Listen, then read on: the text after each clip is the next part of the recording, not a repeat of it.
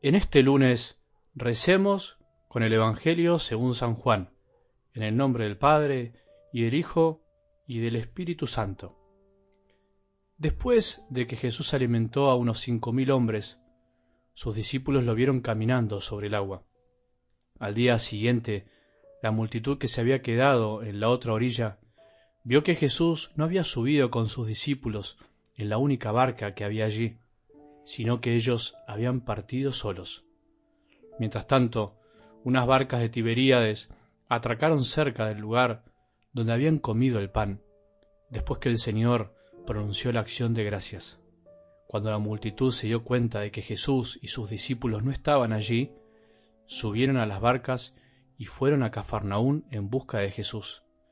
Al encontrarlo en la otra orilla le preguntaron, Maestro, ¿cuándo llegaste?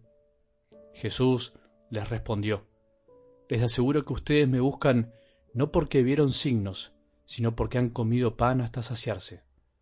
Trabajen no por el alimento perecedero, sino por el que permanece hasta la vida eterna, el que les dará el Hijo del Hombre, porque es Él a quien Dios, el Padre, marcó con su sello. Ellos le preguntaron, ¿qué debemos hacer para realizar las obras de Dios? Jesús les respondió, la obra de Dios es que ustedes crean en aquel que Él ha enviado. Palabra del Señor.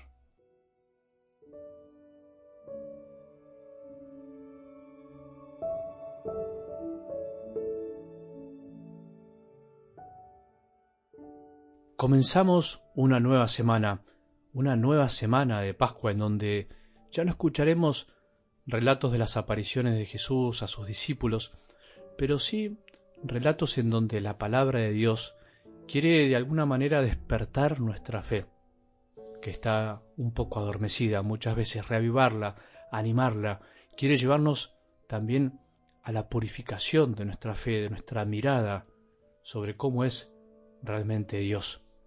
Purificarla de todo lo que la aleja del verdadero rostro del Padre, del que nos vino a mostrar Jesús y no el que nosotros, sin querer, muchas veces hacemos a nuestra medida.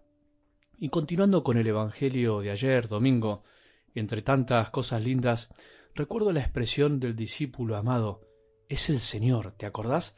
Al darse cuenta que aquel que les hablaba desde la orilla y les había pedido que tiren la red a la derecha, era Jesús resucitado. ¿Qué fue lo que les ayudó a reconocer la presencia de su amigo?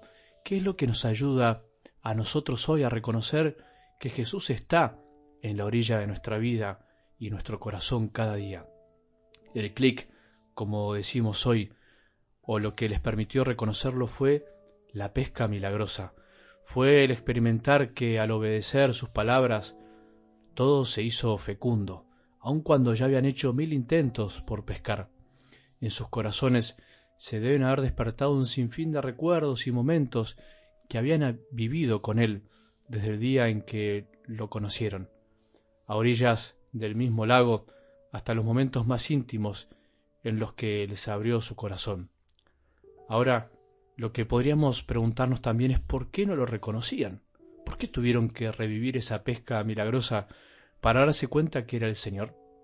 Las razones pueden ser variadas, pero una de ellas es simplemente porque no le habían obedecido, porque se habían olvidado de sus palabras y su amor, porque habían vuelto a sus trabajos, olvidándose de lo que Jesús les había pedido o profetizado, que serían pescadores de hombres.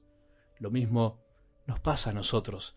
Dejamos de reconocer a Jesús en nuestra vida, que está siempre, cuando nos olvidamos de todo lo que hizo por nosotros y nos dedicamos una vez más a nosotros mismos, a nuestros caprichos y proyectos, a lo que se nos antoja y no a lo que Él nos pide.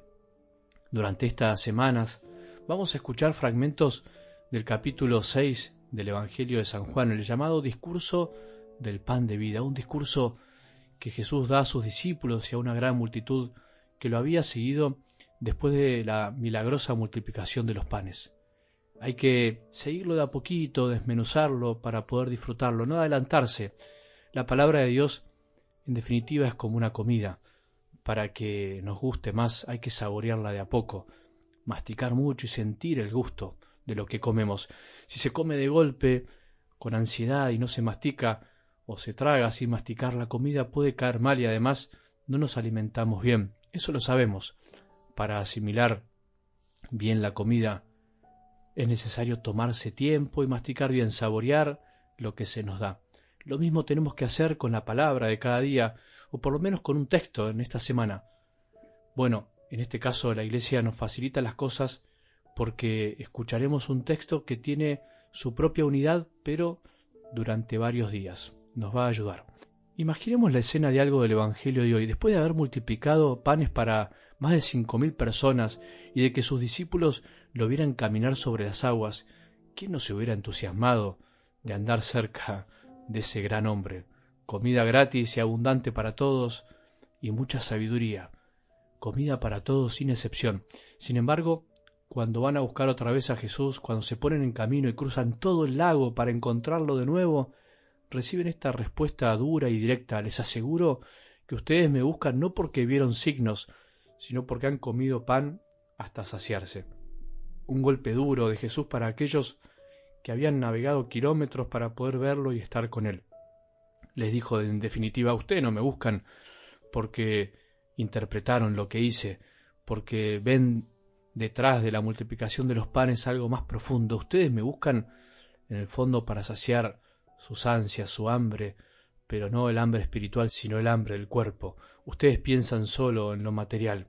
Como siempre, ante palabras duras del Evangelio podemos tomar la postura de enojarnos y sorprendernos, o bien sincerarnos y hacer el camino del reconocimiento para ver si en esto que escuchamos no hay algo que nos cale profundo.